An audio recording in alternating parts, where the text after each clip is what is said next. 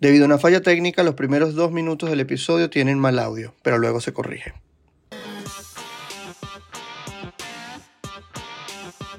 A media en el trasnocho cultural. Emoción. Episodio aniversario. Sí, este es nuestro, pero este es nuestro aniversario, el 50, pero nos tomamos Claro, unas es vacaciones. Ya, estamos cumpliendo un año esta semana. Bueno, parece un año. Nos parece un año. Eso es bueno. Es muy bueno porque eh, solo pasó algo que tenemos la misma media hoy, Ana y yo. Gracias a Fun Fun Socks. Ah, verdad, nuestra amiga Carla que nos envía las medias más bellas y de buena calidad. Sí. Son divertidísimas. Y Ana trajo la suya y se le olvidaron las mías. Entonces hicimos algo de amiguitos. Él me dio su media y yo me puse y le la Sí, porque además yo me traje la peor media del mundo. Una media para estar Yo tenía miedo y dije, Dios mío, si tiene cuenta. Pero no tenía, no tenía. No tengo, no. Entonces, pero estamos muy agradecidos con Fun Socks, con ustedes que vinieron el día de hoy. Y hoy vamos a hablar de eh, innovación en la comunicación política, situado siempre, por supuesto, En Venezuela. en Y contexto autoritarismo. Y, con- y sobre todo orientado a la oposición, porque queremos que podamos dar más ideas a la oposición y no queremos dar ideas. Sí, tampoco. Yo no creo que, que los de arriba me vayan a escuchar si de innovación. No, por cierto, ustedes pueden, si quieren tomar fotos y grabar y pueden publicarlo, no hay problema, porque esto se va a publicar, solo está prohibido mandar cosas al SEBIN. Eh, de resto, todo, todo permitido. Nosotros vamos a tener a tres invitados el día de hoy, dentro de un ratico se nos van a unir. Pero primero queríamos hablar un poco de, de qué queremos hacer el episodio de hoy. ¿Y por qué lo quisimos hacer? Exacto. O sea, lo quisimos hacer principalmente porque uno consume el contenido político, principalmente opositor, y uno dice, ¿qué estás haciendo? Sí. No, es ¿qué estás haciendo? ¿A quién le estáis hablando? ¿Y por dónde le estáis hablando? Porque yo no entiendo cómo es ese mensaje y cómo pretendes que la gente de verdad te entienda. Entonces, eh, nosotros dijimos, ¿será que damos unos tips? Sí. ¿Y será que, conversamos también? Porque hay diferentes perspectivas de, con los invitados. Entonces tenemos la de nosotros, pero dijimos, hay que nutrir más la conversación. Total. Y tampoco como que esperen que nos miramos al manual de marketing y comunicación política. No, no, lo vamos a hacer. Obviamente vamos a darnos o sea, sus, sus conceptos, pero vamos a ir un poco más allá y lo vamos a poner muy en el suelo con Venezuela y con la posición venezolana. Exacto, entonces podemos empezar con qué es comunicación política o a qué nos referimos cuando hablamos de comunicación política. Ajá, porque mucha gente piensa que comunicación política es sinónimo, es sinónimo que marketing político. Que aquí en Venezuela sí se puede decir que es sinónimo porque los opositores están acostumbrados a que solamente comunican cuando están en campaña o cuando hay unas elecciones. Entonces ven, cuando hablas de marketing político es prácticamente ver a la sociedad como su target y su mercado y hay que vender al candidato como si fuese un producto. Pero la comunicación política debería ser permanente. Y creo que, no sé, pensamos en algún candidato ahora en las primarias y muchos no se van a acordar que estaban haciendo hace dos años con su comunicación. No se acuerdan cuál es el mensaje, no se acuerdan cuál es la propuesta, ni, ni qué estaban haciendo. Y la comunicación política también muchas veces se entiende como de del donde está lo gubernamental, las personas que están en los asuntos públicos, y una es la ciencia la comunicación y los asuntos públicos. La cosa es que como la oposición no está en gobierno y estamos en un contexto autoritario, no, podemos hablar de comunicación política como si pudiésemos usar todos los medios de comunicación que quisiéramos, como si de verdad no hubiese una amenaza a hablar. Entonces tenemos que ser más estratégicos y pensar un poquito más en cuando se tiene que comunicar y mucho más en Venezuela. Sobre todo las piezas audiovisuales, porque se, a veces se malinterpreta como algo audiovisual, se cree que tiene que trabajarse con los mismos códigos de la televisión. Y todo lo contrario, ahorita cuando estamos hablando de TikTok o de Instagram o incluso de Twitter, se consumen los videos de una manera muy distinta. Entonces, cuando tú ves a un- una campaña o un mensaje eh, de algún político, sea quien sea, eh, y tiene un montón de, de- de música épica, pam, pam, paca, pam, pam, y una vaina así como que Globovisión, ya uno no le genera Y uno anda ese- así que- esa, esa tensión que antes, ¿no? Ya no es como, tengo que prestar atención, ya más Porque bien- aparte a veces lo utilizaban para televisión y, o lo subían en YouTube, que es distinto ver un video de YouTube que estás en TikTok y vas a ver eso. Y entonces lo- los formatos son mucho más cortos, son mucho más orgánicos, o sea, se busca ver a la persona como más allá de la fachada de político. O si es la fachada de político, ¿qué más me vas a dar de tu cotidianidad? ¿Qué me vas a comunicar más allá de, bueno, yo soy, no sé, Ana Milagro y soy política y estoy aquí sentada y te voy a decir todas mis propuestas así. Así con las manos así. Así. Y vamos a hablar. Y de con la bandera de Venezuela atrás, en diciendo, bueno, mis queridos venezola- eh, venezolanos. Y un montón de gente atrás Y parada gente viendo la cámara. Con careculo, porque no se están riendo, estaban así. Sí. Y es y que, ajá. Que la no te mejor, la mejor de esas tomas fue cuando pasó lo del palito, ¿se acuerdan? Que dijo, este, que tenemos ocho meses con el palito parado y todos los carajos atrás y que... Esa fue la mejor de esas tomas que... No me acordaba. Pero eso no, sí, ¿no te acuerdas? me acordaba, no. Fue increíble. De hecho, tenemos todavía el palito parado. Creo que se está reanudando esta, esta es semana. Verdad, es verdad. Y, pero entonces es- todos estos códigos ya son viejos, ya están gastados y ya se ve acartonado. Y lo bueno es, tenemos una buena noticia, están cambiando. Están Las comunicaciones cambiando. políticas, sobre todo los opositores, están cambiando. De los candidatos a las primarias como de otras personas. Ya, por ejemplo, hay candidatos que están utilizando los formatos de, De TikTok, TikTok. como Get Ready With Me, que Sí, es como... bueno, que- Vístete conmigo. Claro, pero cuando uno lo hace maquillándose, yo soy la mala. Y que yo soy chimba, que qué bolas esta chama hablando de política así.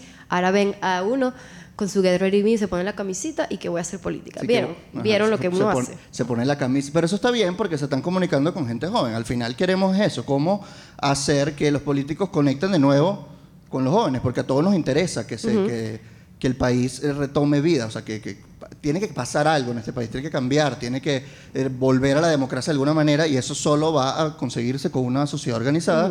Y los políticos al final tienen que conectar con la, con la juventud y con todo el mundo, pero en especial con la juventud que ahorita está por completo separada. Es muy cómico. Diego, que nos está ayudando aquí con las cámaras.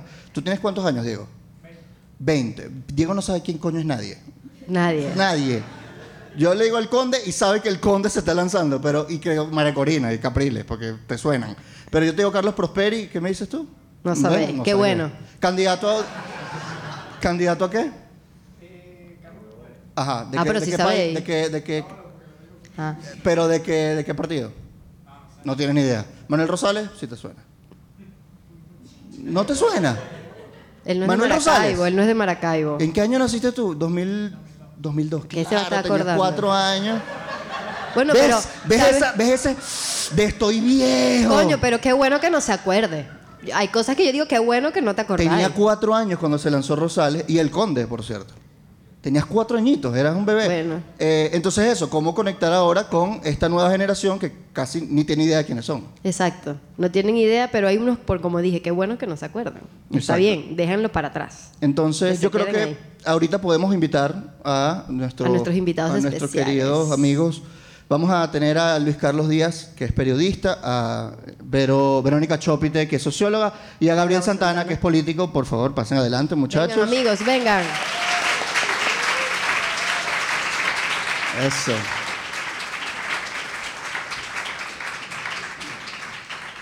Entonces, ahorita lo que queremos hacer, a cada uno le vamos a hacer como quizá una pregunta para que ellos puedan dar un contexto desde su área, ¿no? Tenemos un político, una socióloga especializada además en, en observar eh, y analizar las juventudes venezolanas y tenemos a Luis Carlos que es periodista, ¿no? Además que Luis Carlos quiere darnos un disclaimer, ¿no? Porque Luis Carlos va a ser el, el moderador del debate de los precandidatos Claro. y iba a ser la semana pasada.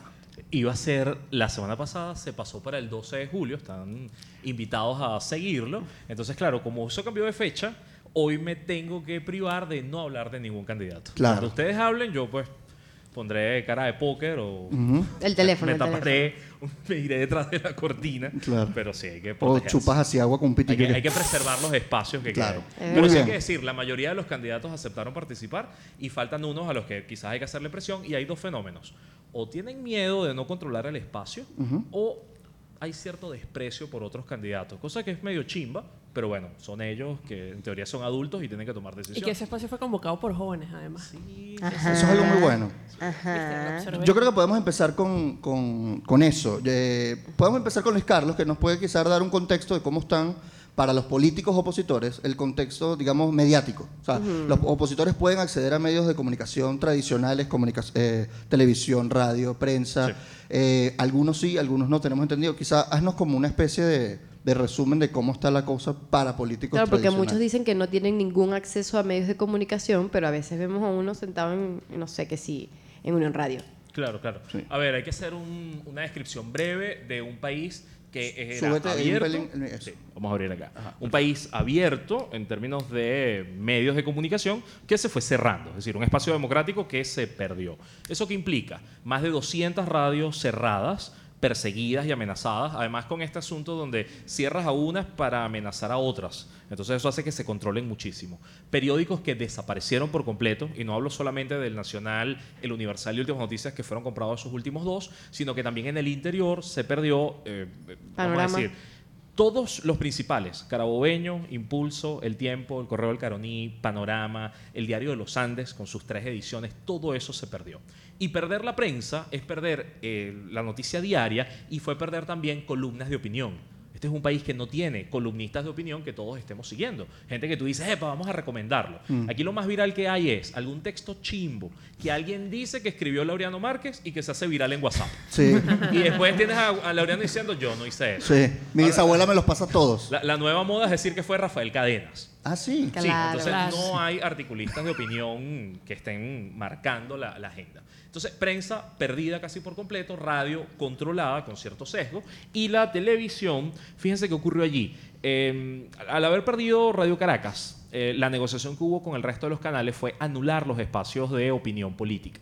Entonces hay una cobertura informativa, pero que es tan, intenta ser tan neutral que es nula. O sea, Venevisión y Televen no agregan casi al debate público, no, no hacen cosas que sean como provocativas. Hay un discurso controlado. Y Globovisión, para los que todavía no lo saben, porque hay gente que no lo sabe, fue comprado por el chavismo. Entonces es como un pescado que le arrancaron las tripas y lo volvieron a tirar a la pecera diciéndote, ahí hay un pez. Y no, es un canal que es un canal zombie. O sea, es un canal que, que- que- que tiene controlado el cerebro por agendas eh, por un lado Raúl Gorrín, sancionado por Estados Unidos, y por otro lado una agencia encuestadora que es como que encuesta y a la vez intenta marcar la opinión pública. Es una cosa que no ocurre solamente con Interlace, ocurre también con Data Analysis y otras, que es como Sí. mido la opinión pública, pero además quiero controlarla, quiero, quiero, quiero marcarla. Entonces, ese panorama de medios tradicionales está muy, muy comprometido y lo que te queda son espacios en radio. ¿Qué es lo que hay en radio? Un espacio donde tienes que pedirle permiso a ciertas autoridades, donde sabes además que hay gente vetada, hay temas vetados. Entonces, ¿quién puede aparecer? Gente que pueda ser no desafiante para el poder. Y eso ya habla mal o genera un estado de sospecha sobre los que pueden aparecer. Hay gente que está totalmente vetada y hay otros por los que haber hecho una entrevista significó el cierre de la radio. Y pasó hace pocas semanas con una entrevista en una radio regional. Entonces, ese panorama hace que tú digas, bueno, ¿qué me queda? Internet. ¿Eh? Internet es la tabla de salvación, es el espacio libre y es mentira. Porque en Internet casi todos los portales informativos están bloqueados por Conatel. Eso significa que si ustedes ven la noticia en Twitter, en Facebook y hacen clic, no se abre. El, el navegador no lo abre. ¿Por qué? Porque Conatel obliga a los proveedores de Internet públicos y privados a bloquear. Y eso implica Digitel, Movistar, Movilnet, Inter, todos. Entonces, ¿quién puede acceder? Una de dos. O los medios que están usando páginas espejo, que, que ya tienen unas páginas espejo que funcionan muy bien, gente que tiene VPN, o algunos portales que, depende del día o depende de la región, no están bloqueados. Entonces, la opinión y la, la información política está muy marcada solamente por lo que está pasando en redes sociales y WhatsApp. Son como los dos espacios donde está corriendo la información. Entonces te diría que ese es el contexto. Es un contexto donde el poder, si algo llega a ser viral, lo persigue. Si algo llega a ser muy exitoso, lo señala. Y entonces genera miedos y silencios y eso pues te marca el debate político. Y entonces, algo que me llamó la atención, o sea, los que tienen posibilidad de estar en la radio o en medios de comunicación tradicionales es porque no amenazan al poder. El poder no lo siente como... como No, no una- son una amenaza. Todo No. lo que estás hablando no me Y en importa. ocasiones incluso los escuchas y es el discurso del poder. Claro. repetido, al calco. O sea, es como si fuesen unos secuestrados repitiendo lo que el secuestrador quiere. Pero esa era mi, esa era mi interpretación hace un par de años. Ya me di cuenta que no son, en, en ocasiones no son secuestrados, en No, ocasiones hay gente quieren. que quiere hacer negocios con Sí. el poder, que lo necesita, que le dice, mira, si quieres que te baje unos, unos, unos fondos para tu gobierno regional, di esto. Si quieres que tu partido tal, di esto. Si quieres O sea, que te dé una plática, quítame la sanción. entonces sí, ya, ya, ya yo no, ya no, ya no ando en esta coordenada de secuestrados y secuestradores. Hay, hay cierta connivencia y bueno, es parte del panorama. Ya no es un país dividido en dos bloques, sino que hay un grupo de opositores reacomodados con el Una poder. fragmentación. Ok. Ahora, Vero, Esto en cuanto a las juventudes. Las juventudes están principalmente en internet. O sea, yo no creo que. Diego, vamos a usarte como ejemplo, como Joven focus tipo. group. ¿Tú ves televisión? ¿Ves, escuchas radio? Porque estabas trabajando en radio. ¿Y lees prensa? No porque queréis, pues. ¿Cuándo fue la última vez que tú sentiste, has olido un periódico? Para las tareas del colegio. Cuando existían periódicos, hace 5 o 10 años, ¿no? Este, entonces tú, básicamente, tú te informas de lo que te informas a través de Internet. ¿Qué red sociales. social usáis? Twitter, Instagram, TikTok. Las tres. Ok. Entonces, Tres. Entonces Vero, eh, en términos de analizar las juventudes, cómo se comunican y quizá cuál es su lectura de, de lo que está pasando en Venezuela y cuál es tu lectura sobre esta comunicación entre los políticos y los, y los jóvenes. Eh, Yo quiero hacer un inciso antes de que hable Vero, porque creo que no explicamos lo que hace Vero. Vero tiene el... el- La- el- la el- sociología siempre hay que explicarla. Eh, no, no, pero no por socióloga, no por Te gané, socióloga. Te gané, Gabo, te gané. Pero es porque ella es cofundadora y, y directora también del Observatorio Juventudes. Y ella estuvo invitada a nuestro podcast. Vayan a ver el episodio en YouTube. Pero hizo algo muy importante que a mí me pegó, o sea, de verdad, personalmente, fue porque fue un trabajo con las juventudes y cómo los jóvenes percibían la crisis y percibían Venezuela. Y está a través de relatos que los pueden leer, pueden incluso escucharlos. Y es algo creo que los jóvenes estábamos como como muy escondidos o no estábamos visibilizados en la crisis y solamente veíamos narrativas de adultos o las personas que siempre han estado en el poder, que son de 50 para arriba. Y, a- y sin tomar en cuenta que hay toda una generación que vivió los primeros años de su adolescencia y juventud en la peor crisis que tuvo el país. Sí. Entonces, eso fue el trabajo que hizo Vero y por eso está aquí parando a hablar de las Y juventudes. se llama La Cátedra del Sentido, está en, en la web y pueden leer todos esos testimonios que son como diarios de, vi- de vivencias, sobre todo en 2017, 2019, y son unos testimonios muy, muy valiosos. Pero, Bueno, se escucha muy bonito mi trabajo cuando otro lo dice. Bello, bello. Eh, no, valga decir que Ricardo fue, fue nuestro tallerista en Ay. escritura creativa y Ana es la voz oficial de la cátedra. Entonces, bueno, eh, yo creo que, mira, para, para empezar, eh, algo, lo, lo que decía Ana, nosotros ahorita con este tema de la cátedra del sentido estamos empezando a estudiar narrativas. Entonces, no son narrativas a secas, sino son narrativas en contextos autoritarios. Entendiendo que de- desde una lógica como muy sociológica, la construcción de la palabra es una construcción que crea realidad, ¿no? La palabra como instrumento verbalizador y como un, un resultado de la sociedad, bueno, tiene sus limitaciones y además tiene poder detrás, ¿no?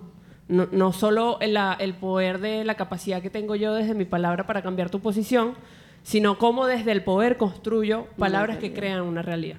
Entonces ahí eh, lo que hemos descubierto son como varias cosas que, bueno, creo yo es interesante. Este, mm, lo primero es que eh, así como las mujeres feministas hablan de machismo, como los colectivos LGTBI hablan de la homofobia, como movimientos de opresión y violencia, fáctica y simbólica, creo que las juventudes, algo que estamos in- intentando como meter en la cabeza de todo el mundo, eh, tenemos que hablar de adultocentrismo. La narrativa venezolana es absolutamente adultocéntrica. Em, y no solo desde los de arriba, sino desde los de al lado. ¿no? De al lado, o sea, la dirigencia opositora también reproduce es- esta lógica adultocéntrica, ¿no? Em, entonces yo creo que cuando se habla, yo te he escuchado hablar, y, y- y cuando se habla como de comunicación política, siempre pensamos en los dispositivos, ¿no? Cómo, ¿Por qué medio yo comunico esto? Y ahora, con, con esta opacidad en, medios de comunicación, bueno, nos hemos tenido que ir a las redes porque es lo que hay. Pero además, no son medios de comunicación para tener una comunicación pública organizada, inmediata y, y ponderada. Este, pero una cosa anterior que yo creo que hay que pensar en comunicación cuando, cuando hablamos de esto, particularmente de juventudes, es, es- o sea, si yo entro o sea, a, la, a la sala de prensa, a, a la sala de planificación comunicacional, que ojalá tengan estos candidatos que, que se están lanzando, Gabo y- está riendo. y le- y no sí, tiene, sí. no No tiene. full, tienen full. Ah, sí y, tiene, le, sí tiene. y le pregunto, bueno, ¿cómo es un joven venezolano? no? Yo creo que esa es una, una pregunta primaria.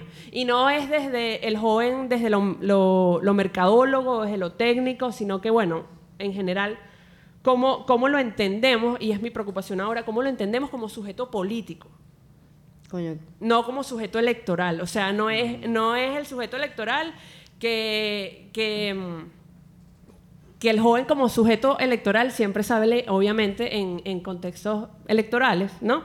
Y siempre la comunicación eh, política de esa gente es siempre desde el, epa, chamo, inscríbete en el registro electoral. que tú eres el futuro de Que Venezuela. sí. Tómate una malta y vota por la libertad. Y que no, cállate. Exacto. No. Y, y la idea del epa, chamo, como que ya les construyen la narrativa. El Y es- epachamo es que me lo dice mi abuela, pues. Y eso está, y eso existe.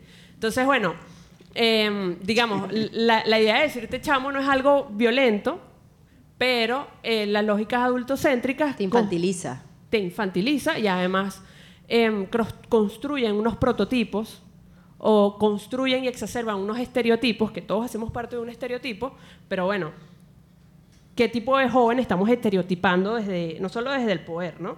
Este, entonces yo creo que aquí, siempre cuando hablamos de esto, siempre tendemos a hablar de la oposición, porque bueno, obviamente es de lo que se puede hablar sin que nos metan presos. Este, pero, pero también la comunicación política de los de arriba con respecto a las juventudes es muy, muy seria, ¿no? Es buena. Eh, yo no voy a decir por qué, pero, o, o cómo llegué a esta información, pero el proceso de construcción comunicacional y narrativa que hicieron, que, que- que hizo esta dirigencia con campañas tipo Chávez es otro beta o Buenísima. Chamba Juvenil, es muy inteligente. Es muy inteligente. Es muy inteligente y está muy, eh, muy bien diseñada y muy está bien pensada, está Pero tam- pensada. también fue Pero- muy corrupta también. O sea, Claro. No, bueno, Claro. bueno. A mí- aquí mi pregunta es, El cielo es azul, el chavismo es corrupto. es como- son, son Sí. verdades absolutas. Exacto. Ricardo da risa, ¿sabes? Ahora, una pregunta, a ver, en esta misma línea, antes de que, de que termines, ¿eso no es que tienen un mejor equipo que analiza focus group y hace mejores perfiles de mercado o sea, y lo siguen analizando como sujeto electoral? ¿O tú crees que el chavismo sí los analiza como sujeto No, yo creo que eh, algo que tienen en general, que estamos empezando a ver, eh, los, los gobiernos autoritarios, lo, lo de Nayib Bukele, el, el video que sacaste, este, incluso el gobierno cubano, em, todas estas, estas lógicas de gobierno, el nazismo, es que sus narrativas comunicacionales están Son muy muy bien hechas. Están muy bien hechas. ¿Por qué los actores democráticos no hacemos, o no hacemos, porque probablemente sí los hay, pero yo no los conozco, eh, nos cuesta tanto hacer narrativas de este nivel? Bueno, porque los autoritarismos son monolíticos, no, no se discuten, además tienes mucha plata por detrás. Y necesitan mucha y ne- propaganda. Y, necesitas mucha propaganda. O sea, entiendes la propaganda como un instrumento para mantenerte, mantener, mantenerte en el poder. Y porque crean narrativas, o sea, necesitan crear una, una realidad alterna a los facts que la gente está viendo, a la realidad que están viendo. Es como que, mira, tú estás viendo eso azul, pero yo te digo por qué es azul. Y entonces, literal, le crea una realidad. O sea, me gustó cuando dijiste que, que las narrativas crean realidades, porque es eso. Y eso es la propaganda, y eso es cualquier discurso. Y eso debería ser la comunicación política. Y eso no está mal, eso es una cosa importante. No, no está mal. O sea, porque además si tú eres político, tú tienes que hacer propaganda. Y tienes que crear Y, y tienes que crearla. Ahora, para responder esto, yo también estoy como en el ámbito de la consultoría política y yo creo que en general Venezuela y, y nuestra, nuestra dirigencia, lo de arriba, lo de abajo, lo de al lado, lo de todas partes, este, tenemos una cultura de no, no evaluación. O sea, y nos cuesta mucho la idea, o sea, la cantidad de veces que un sociólogo que está en el ámbito del marketing político, de la consultoría o, o en cualquier área, la cantidad de horas productivas que como profesionales nosotros perdemos explicándole a la gente la importancia de levantar data es inconmensurable y que deberían de una materia de cómo convencer a la gente. Este, mm, por- porque realmente no se entiende. Entonces, además están estas limitaciones de que, bueno, somos una posición que está perseguida, que está desplazada, que está exiliada, como todo, como todo esto, ¿no? Entonces, es complejísimo pero yo veo con mucha preocupación que eso no se salda. Y no se salda, además, en un país donde ya no somos jóvenes. O sea, Venezuela ya no es un país joven. Venezuela en los últimos 10 años ha perdido casi 2 o 3 millones de, jóvenes y, nuestra, y nuestra pirámide poblacional se ha envejecido. Ya no somos un país joven. No, Venezuela tiene cifras poblacionales que debimos haber alcanzado en el 2045. Y perdimos una cosa tan maravillosa como es el bono demográfico. Qué por, feo. ¿Por qué? Bueno, por la migración, por la violencia, por la protesta, por, por, la, por, la, mm, por los asesinatos. Nosotros también creemos que el hambre tiene mucho que ver ahí. Este, Pero eso quiere decir el promedio de edad de los venezolanos es mayor ahorita. sí, mucho mayor. ¿Sabes cuánto es? No, no, no tengo. Pero, Te lo- o sea, ya no es joven. No, ya está, ya supera los 35 años, que es con el, con el, con o sea, el ya le que la espalda cuando se agacha. Trabajamos a tal punto que la migración está llegando a un techo en, terma- en temas etarios, que, que ya migran ya personas mayores de 40, porque ya, ya cada vez hay menos jóvenes en el país. O sea, nosotros aquí somos como lo- los bichos raros. Este, Coño, somos unos Pokémon Shiny. sí.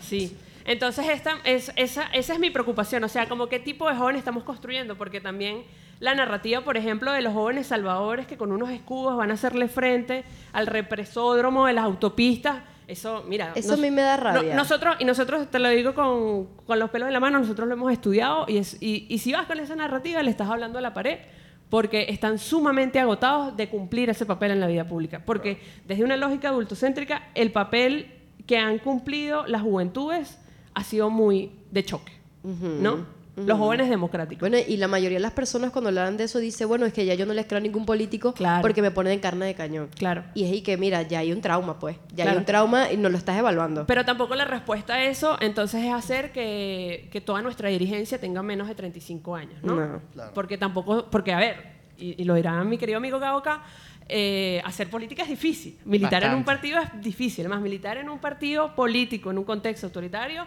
no solo es difícil, sino peligroso. Entonces, digamos, también cuando se habla de esto, hay como un mito de renovación eh, que no es posible y que sobre todo lo frustras mucho más y que además solo le estás dando como funciones muy tácticas y de imagen, ¿no? Este, mm, entonces, bueno, yo creo o sea, que... que no, no es posible. O sea, la generación de relevo es que si una utopía en mi cabeza. No, no creo. No, la generación de relevo es un tema que tenemos que resolver, o sea, Ah. pero la idea es como, por ejemplo, una, una de las condiciones demográficas que vamos a enfrentar, y por ejemplo, si queremos transicionar hacia cualquier cosa que no sea esto, eh, también hay que pensarlo en clave demográfico. Porque significa entonces, por ejemplo, una de las razones por la que Venezuela ha envejecido es porque migran eh, durante un- una ventana de tiempo, en una de las tercera, cuarta ola migratoria, migraron muchas más mujeres que hombres. Mm. Obviamente, las mujeres son las que traen hijos y eso hizo que nuestra esperanza de que, que- nuestra estructura poblacional cambiara muchísimo. O sea, no es solo porque migran jóvenes, sino porque migra gente que no está haciendo familia en Venezuela.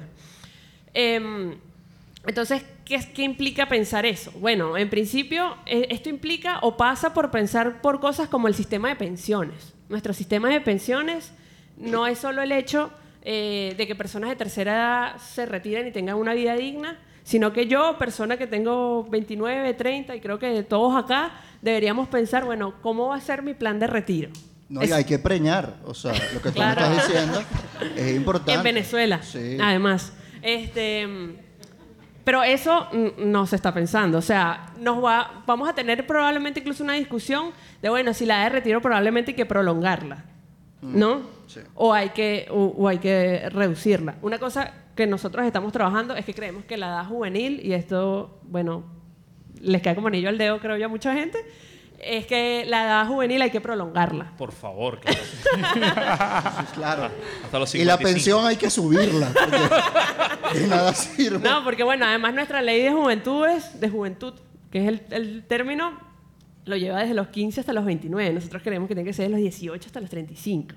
Este, entonces son, son, son ese tipo de cosas y es, es también como preocupante como tú le hablas a un joven, hablándole de su futuro y, y de luchar por- para salir de esta coyuntura cuando los chamos no se están proyectando. Las Claro. juventudes en Venezuela no se están proyectando el futuro porque les genera ansiedad, porque tienen un despecho, eh, porque están muy dolidos, están muy dolidos y están muy cansados de todas estas coyunturas, 2014, 2017, no sé qué. Claro. Además, bueno, hay gente como Diego que, que, que, que no se acuerda ni el 11 de abril. Yo creo que eso también hay que entenderlo. O sea, estos políticos tienen años con una cosa lógica Nació después del Sí, de los que ni lo vivió. ¿eh?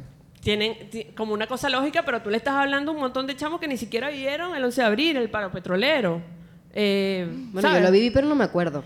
Entonces como, es como que Venezuela ha vivido muchas vidas dentro de una misma vida y cómo tú le hablas a estas juventudes. Eso, esa es mi preocupación. O sea, Claro. si lo haces por TikTok, si bailas, si, eso no me interesa. Es cómo lo defines y cómo haces un prototipo de esta persona desde esta lógica, entendiendo que, esta, que además son chamos que nacieron en crisis. Nosotros, nosotros hemos trabajado con, con chamos que nacieron en el 2005. O sea, ni siquiera viste la constituyente. Ni siquiera te acuerdas del cierre de RCTV. No. ¿Sabes? Así, así, así. Ahí es cuando tú te das cuenta, berro, estos tipos son tremendamente inteligentes de cuánto tiempo han durado. Claro. Eso también tiene, la temporalidad aquí también es importante. Bueno, contra, Ahora. contraten a Vero para los políticos, pues. Sí. Sí. Para las campañas de. Para Pero o me pagan o oyen. Una... Pero, ey, pero le pagan. le pagan porque no, nunca quieren pagar. Pero vamos a darle la palabra a Gabo, que está ahí esperando, recibiendo Mira, él va a hablar por político. parte de los políticos. Claro, porque Gabo es un bicho raro, porque es un político que cae bien. Gracias. Es verdad. Ga- Porque si Gabo no es muy estuviese simpático. aquí. Gabo es simpático, tiene seguidores, es un TikToker, eh, eh, eh, hace mucho contenido en redes explicando la política a gente joven y por eso también es admirable y queremos saber desde adentro cómo se ve. O sea, Gabo pertenece a un partido, Primero Justicia, cómo se piensa Soy la caprilista. comunicación. ¿Cómo piensas la... Eres caprilista. Caprile, Caprile. Este, perfecto. Aquí toleramos a la gente que está equivocada también, no te preocupes. Aquí hay tolerancia, tolerancia. Nada no que ver, aceptación, pero, tolerancia. eh, no, Gabo, yo quiero saber cómo se ve desde adentro de un partido, bueno, y desde la profesión de, de político. O sea, cómo tú ves la. de cómo es, es difícil para ti hacer política, comunicarte con gente joven, que la gente esté interesada. Bueno, quiero que nos cuentes tu, tu manera de verlo, ¿no? Buenísimo. Primero, muchísimas gracias por la invitación. Un lujo además compartir con todos ustedes. Y por todo esto del TikTok y las redes, el partido me ha invitado varias veces a, a dar charlas a, a la dirigencia de distintas partes del, del país. Y yo les doy tres recomendaciones, que el tema del podcast es innovación, pero yo siento que si, si yo tuviera que si yo hiciera política en 1980, yo siento que tendría como esas mismas tres, tres lógicas que, que trato de aplicar en mi comunicación política. Que la primera es la honestidad. Yo cuando empecé a hacer política, eh, me acuerdo que tenía 18, 19 años y yo lo que quería era parecerme un político. Quería usar la ropa de Capriles, quería hablar como La Capriles. Columbia. Columbia, que todavía tengo y uso además. Eh, la guardada gorra- en una gaveta. la gaveta del recuerdo. Sí, la, la gorra tricolor, no, esa tampoco la, la dejé de usar hace tiempo. Y, y poco a poco me he dado cuenta que, que trato ahorita de hacer todo lo contrario, no, no de parecerme más a un político, sino de humanizarme más, de mostrar más a Gabo como persona, como individuo. Y eso es lo que yo trato de recomendarle a todos los jóvenes políticos. es no, no te metas en el, en el papel de político, sino trata de mostrarte a ti como, como individuo. Y a mí me da mucha risa como los políticos mutan y cambian cuando les pones un micrófono, una cámara enfrente. Yo siempre me, me burlo porque, por ejemplo, si yo les pregunto qué tiene esto adentro, ¿ustedes qué dicen? Agua. Líquido vital. Agua, sí, exactamente. Todo el mundo dice, ah, da un vasito de agua, está cayendo un palo de agua. Todo el mundo usa agua y nadie usa ningún sinónimo de esta palabra. Solamente un espécimen, que es un político en rueda de prensa, que dice que en el kilómetro 10 del Junquito esa comunidad tiene seis meses sin el vital líquido. ¿Quién, quién usa el vital líquido en su cotidianidad? Nadie. Entonces, ¿por qué Porque hablamos no hay así? tampoco, Porque ¿no? no hay. Na- na- nadie. Entonces, ¿por, por qué decimos vital líquido? O sea, a mí alguien llega a mi casa y me pregunta, Gabo, ¿me das un vasito de vital líquido? Yo, dudo mucho de Lo que me esté pidiendo esa persona. Y hace poco otro amigo estaba dando una rueda de prensa y dice, no, le quería agradecer a los medios que habían ido. Y dice, gracias a los medios de comunicación por apersonarse.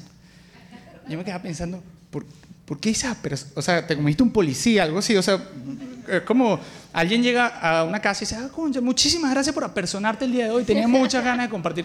No, o sea, ¿por qué hablamos así? Porque nos metemos en unos papeles que no, no son honestos con nosotros mismos. Porque no podemos hablar y expresarnos de la manera que nosotros lo hacemos con nuestros amigos, con nuestros compañeros.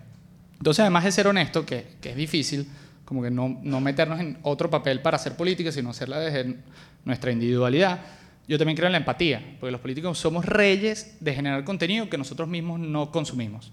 Es decir, ese video que ustedes se estaban burlando al principio, de un poco de políticos con banderas, franelas amarillas, que se paran y dicen, "Eh, hoy desde el municipio de Chacao estamos todo el equipo desplegado con Enrique Capriles, eh, vamos, estamos listos.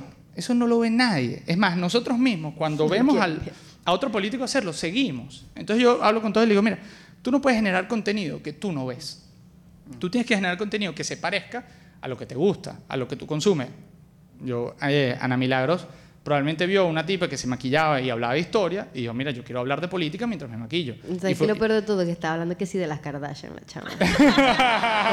y yo, ¿y qué será que yo me maquillo y hablo de lo que a mí me gusta? Bueno, No, y, y fue increíble porque agarró un formato que es lo que la gente estaba viendo en ese momento y lo adaptó a su mensaje. Y eso es exactamente lo que tenemos que hacer los, políticos, no quedarnos en el típico video que ya nadie ve. Entonces, si tú no ves un video, no lo, no lo hagas. Y después tú dices, bueno, estos videos los veo yo, sí, pero yo soy político. Pregúntate si algún amigo tuyo que no es político lo vería.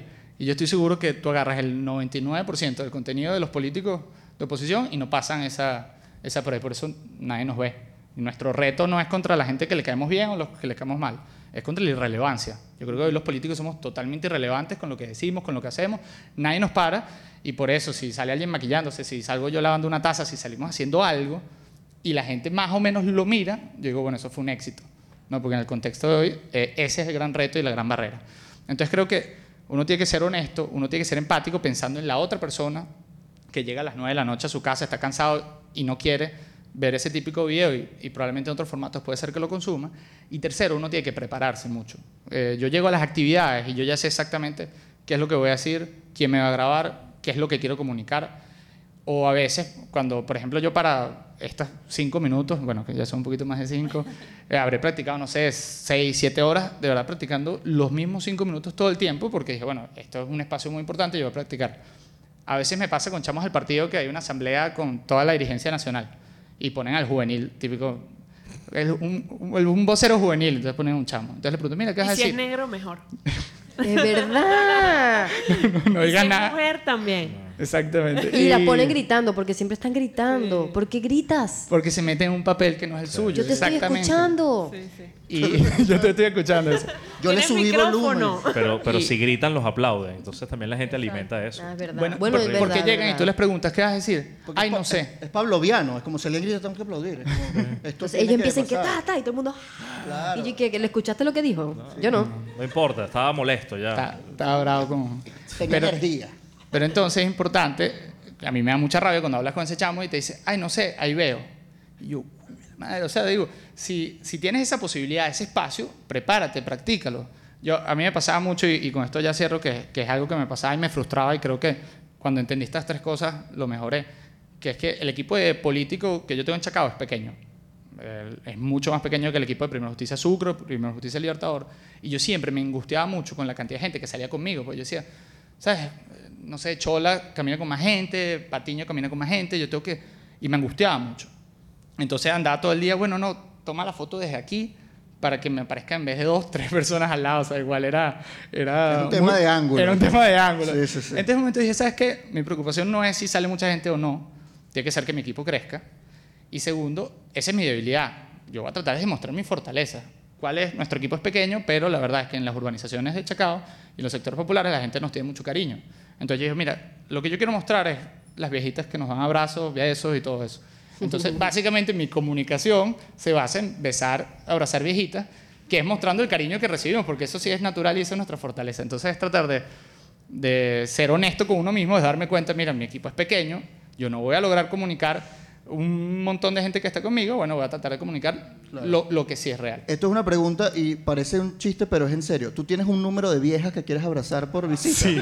O sea, como si Y- yo no y si abrazo no- y 30 si no viejas, fue un llego- fracaso. Mira, y si no llego, llego triste a mi casa. Qué risa. Tuve La 29 cuota vieja. viejas hoy, casi La lo cuota logro. de las viejitas. Sí. Y de bebés que cargáis, no. También, y sobo perro, y abrazo árboles. Y los gatos, una pregunta, ¿hay espacio para los No, y, gatos? No, no sé, lo- los toco así como de ¿Viste? lejito. na- no, y- Sí. y, como Henry Falcón te ha tocado cargar una enana. ¿Ustedes no vieron eso? Henry Falcón Sí, pensó Claro, eso es un meme. Eso es un meme. Cargó una persona pequeña, sí. Bueno, pero eso, a- abrazar y besar viejitas tiene lógica en un país envejecido. O sea, está- Claro, estás es que viendo yo la te persona escuchaba y yo que- decía, ese es mi electorado. es, o sea, vamos, moda, la voy viejita. bien. No, y además a las viejitas les gustan los jóvenes porque es la juventud. Claro, esa es una lógica adultocéntrica y también yo estoy y mete mano. Eh, Ricardo se lanza Mete para algo en el mete mano. cafetal y gana. Claro. Bueno, cafetal, vota por mí. Coño, pero Gabo, ¿y a vos no te escuchan en el partido? Bueno, Porque yo el que- amiguito que- tuyo no lo está haciendo como vos No, pensáis. yo, yo- Mira, hemos hablado. Yo lo quiero ayudar con su TikTok, que estamos haciendo Coño, un esfuerzo para, poder ayudarlo. Sí, y sí, que no sí. habla así. Sí, y, y- pero, yo- pero, y- y pero dile que, pero dile que sabemos quién es el flaco. Que no sé, Todos sabemos Papi, quién es mira. el flaco. Vos te tenías que sentar con él en esa campaña y decirle qué hacéis. Claro. Como que, ¿por qué, papi? ¿Por U- qué? Una pregunta, ¿a usted le gustan los lentes o no? ¿Se los quitamos o se los, se los dejamos? A A él. Ah, no, se ve cool. A mí ¿Sí? me estresa un poco la familia, la verdad. O sea, Pero es que, a ver, ya sé, ¿cuál ya es sé la que tuviste los hijos, que te casaste, ok. No, es muy linda. Sí, toma agua, Luis Carlos. Entonces, To- toma yo, agua, yo toma creo que. agua. Ah, Luis Carlos tiene que tomar agua en este Sí. momento. Este, no, tranquilo, vamos a poner esta cámara nada más. Sí. Sí, ¿verdad? Te- te Eh, o lo, lo blurreamos así, Sí, sí.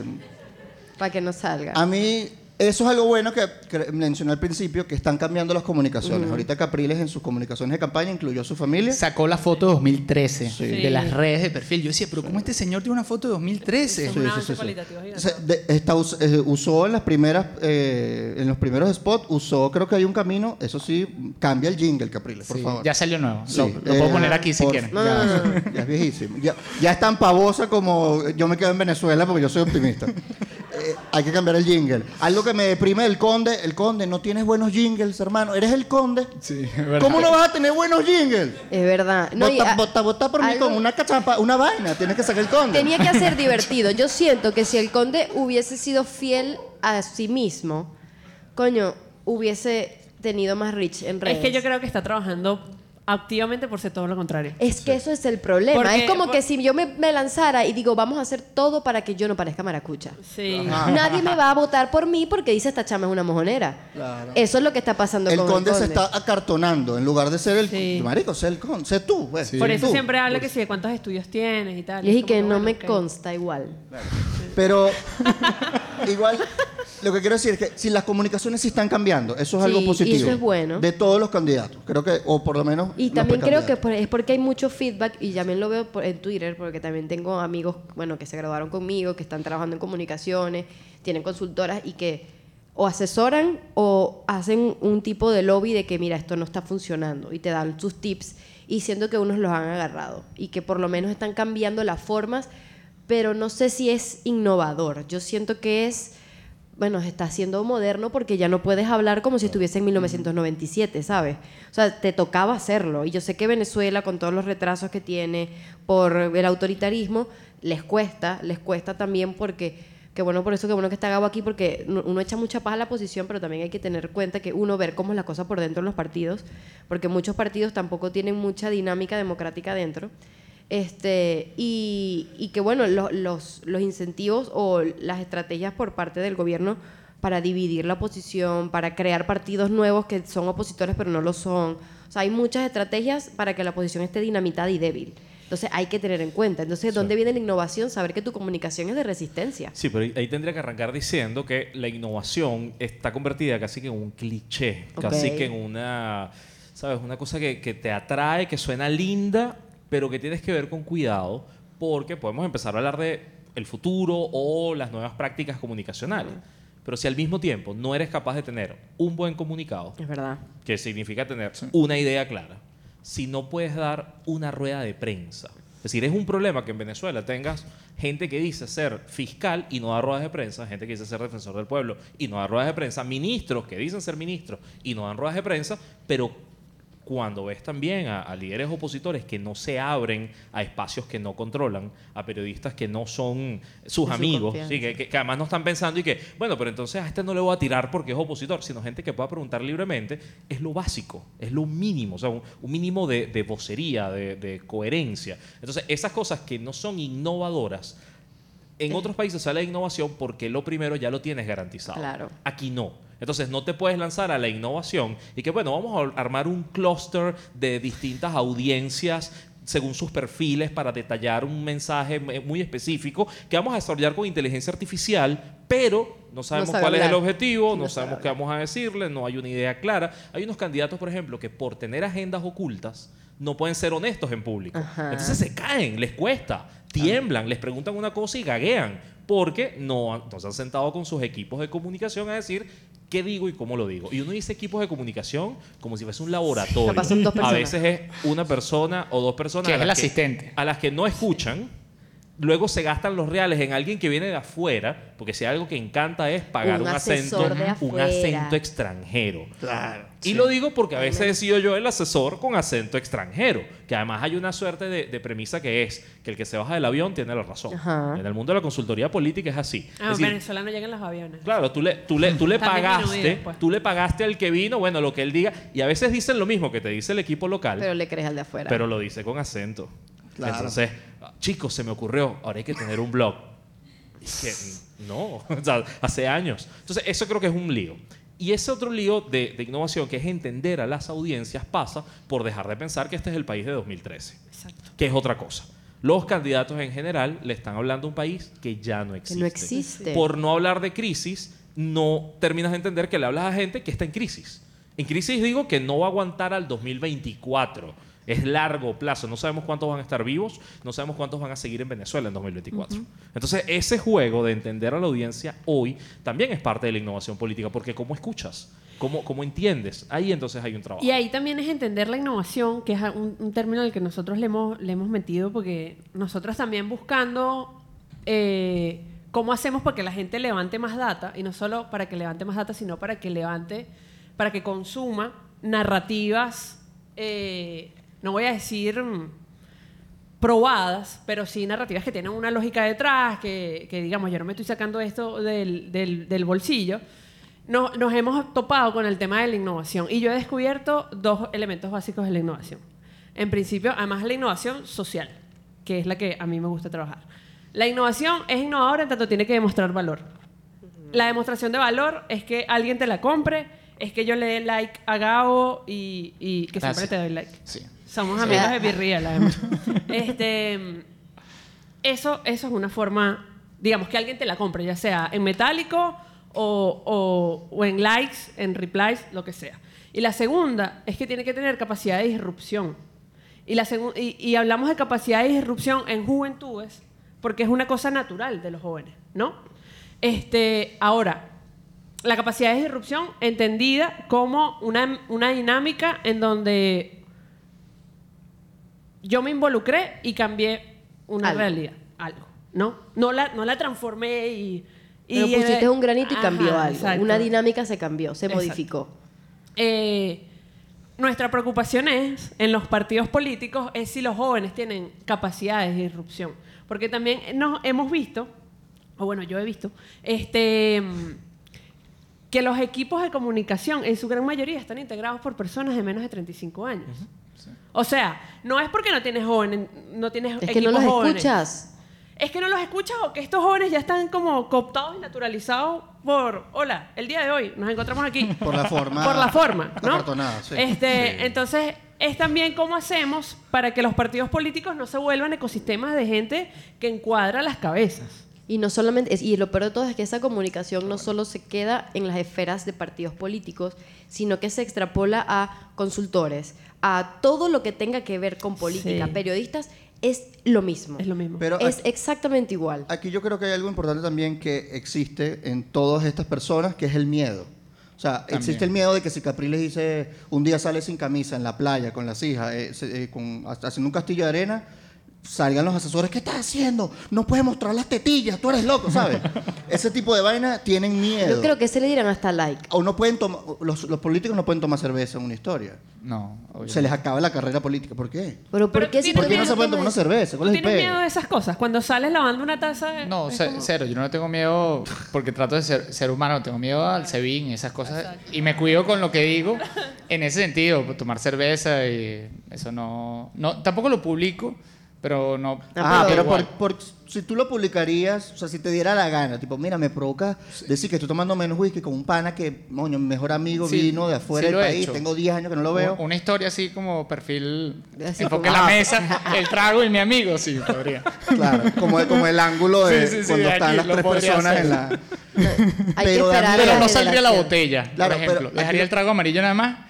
No, la botella no, la botella está como extra. Sí, por El- eso. El, el, el El trago y y ya. Pero el punto aquí es que eh, el- hay un miedo a la innovación. Sí. O sea, hay un miedo a hacer las cosas diferentes, o quizá porque sean muy juveniles, o porque Bueno, y, te y puede porque correr, te, y- y- te acarrear. atacan, de- o sea, dentro del partido y las organizaciones, la gente se burla constantemente, por ejemplo, de mis TikToks. Y, Bueno, y Ah, pero- se burlan, tipo, el que lava las tazas. Sí, o... ¿En serio? A mí me han dicho, no, este De- es el que va a cambiar la política tras de TikTok. O Bueno, decir, a mí me una, vez like. una, una persona en una reunión del partido dijo, no, es que si, si en Chacao se va la luz, perdemos nuestra dirigencia, porque es lo que es un influencer. Ve. Duro, duro. Ah, sí mismo. Duro, duro, duro. Dios mío, qué bueno que yo no estoy en un No, vale, partido. pero con aliados así. No, no, no. No No jodas. duró dos días.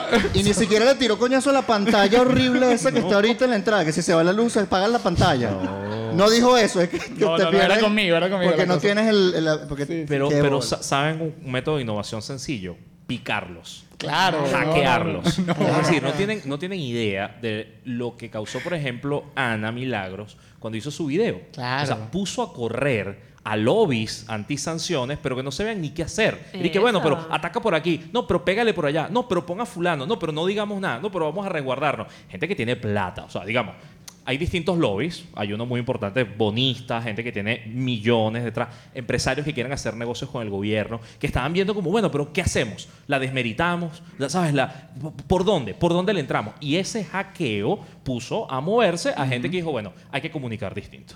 Ya que es una competencia de narrativas, ya que es una competencia de atención, entonces, bueno, vamos a ver cómo cambiamos. Entonces, la innovación a veces viene por estos, est- estos sabotajes externos, ¿no? Esta- estos, estos asedios. Y también hay que tomarlo en cuenta porque hay que sacudir un poco este entorno tan, tan lleno de telarañas. Y que además son Sí. muy sencillos. Son, eres tú maquillándote, eres tú lavando una taza, ¿sabes? O sea, es eso, es, es- es eso y ya. Y yo creo que en un país tan autoritario tenemos que recuperar como estos espacios sencillos. Porque además, un término que nosotros también estamos empezando como a, a- a- a construir es la idea de las generaciones monopolíticas, que es lo que es Venezuela, ¿no? Que es lo que es Diego, que es lo que soy yo, que es lo que... Si somos- solamente conocemos a un político. O sea, a, una, a, una- a un sistema a un político. sistema. ¿no? Ah. Si entendemos que la juventud es un espacio de transición donde transicionamos, en teoría hay gente que no transiciona, eh, transicionamos desde, los, desde la adolescencia hasta la adultez, bueno, en ese espacio de transición está, es el espacio ideal para crear identidad, para construir comunidad, para... Por eso es que te dicen que a los 20 tú tienes que tener la vida saldada, ¿no? Nosotros les damos 15 años más. Este, Por favor. Entonces, el- entonces, en ese proceso de transición tú también te formas como sujeto político, ¿no?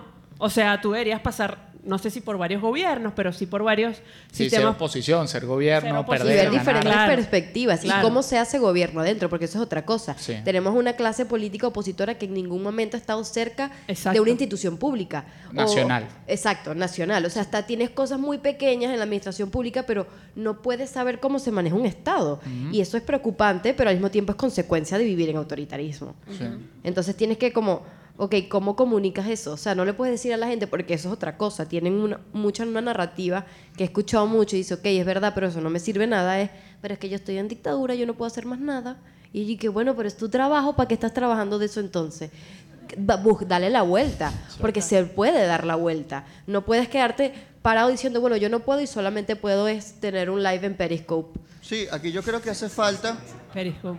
Perdón. Periscope, que- sí, Periscope. Pero aquí hay que, yo creo que es importante eh, que haya una persona en los equipos de comunicación que se encargue de imaginar.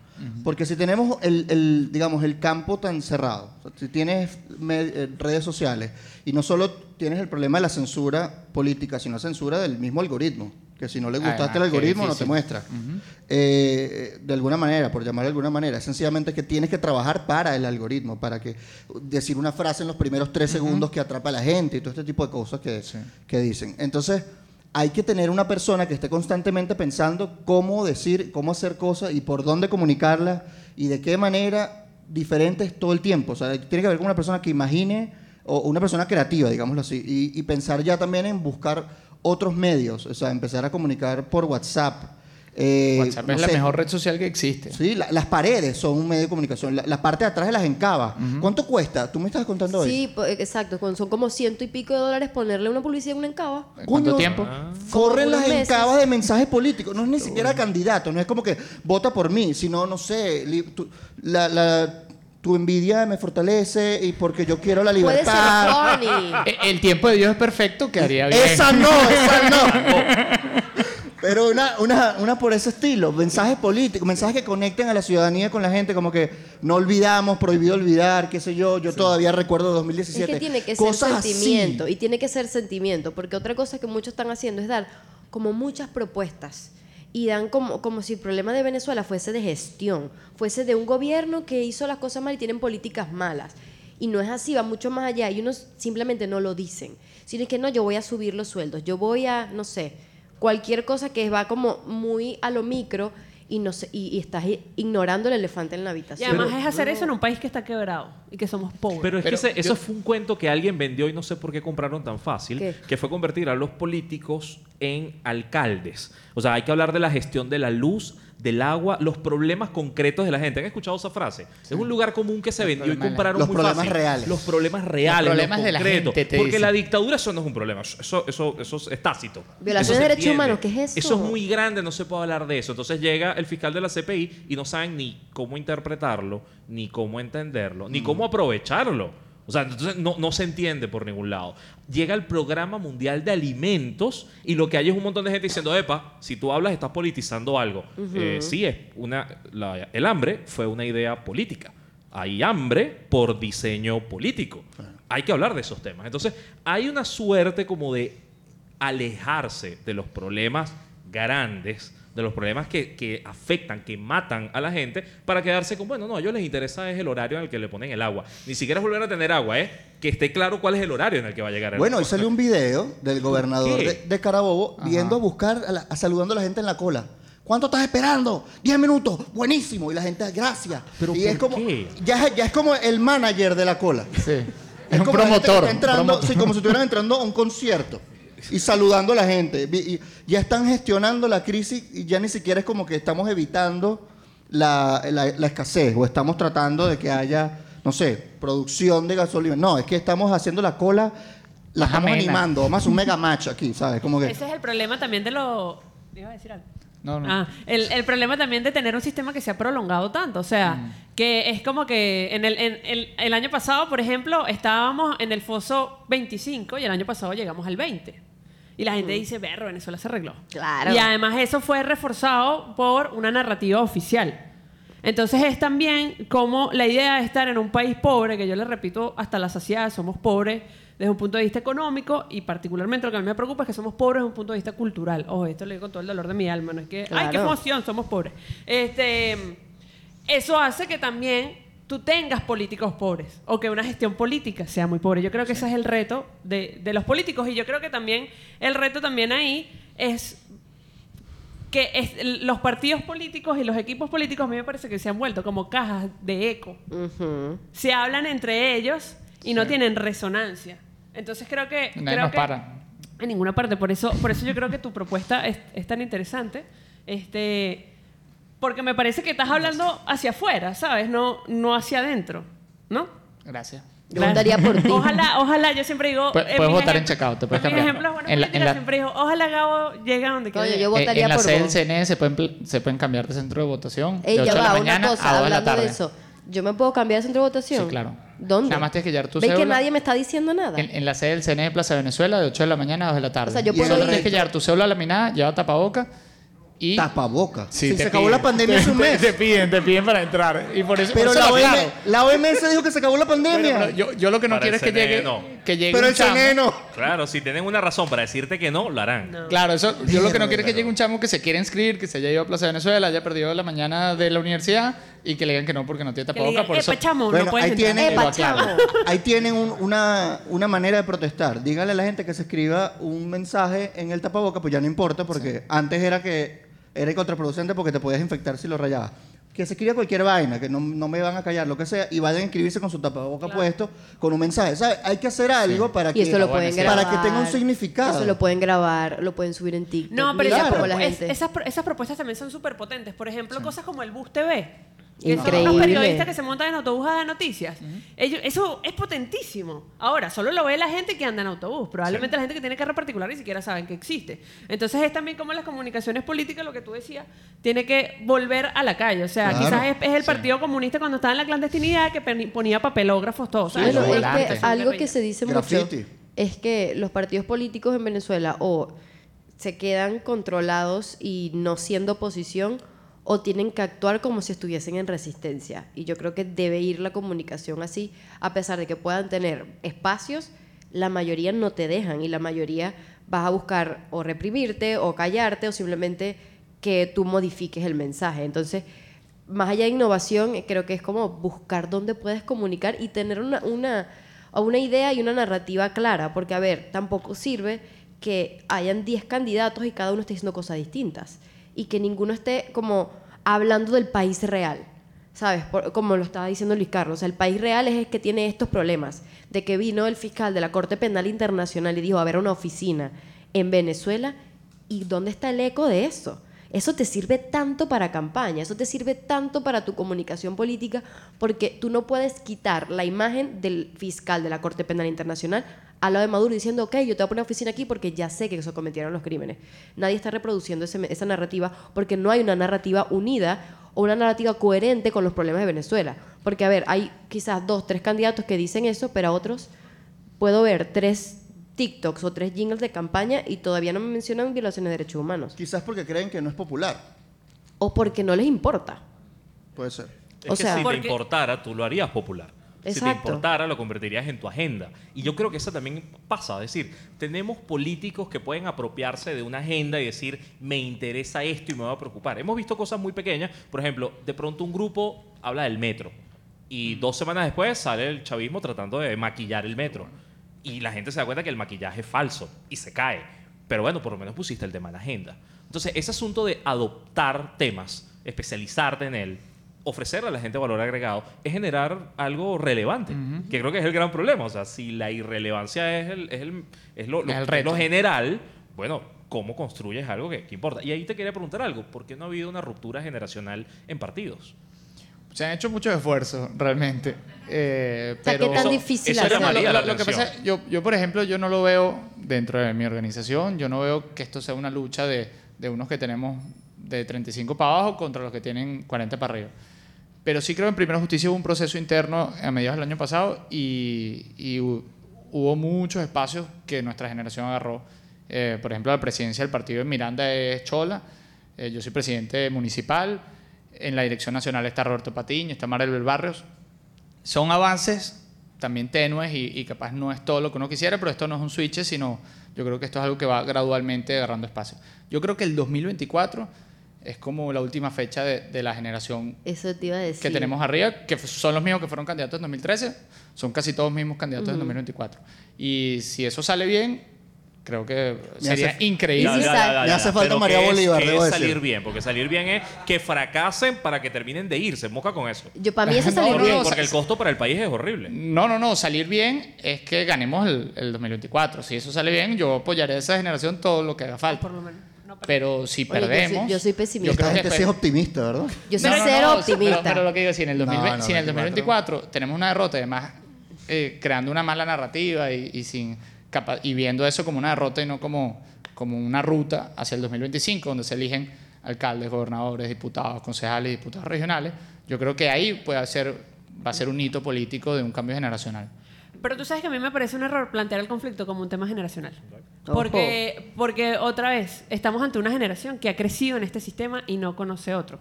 Además, un punto importante, otra vez que esto lo dicen los datos, es que, por ejemplo, la, la Asamblea Nacional de 2015, la que costó horrores ganarla y más aún mantenerla, fue uno de los cuerpos parlamentarios más jóvenes que hemos tenido en el siglo XX.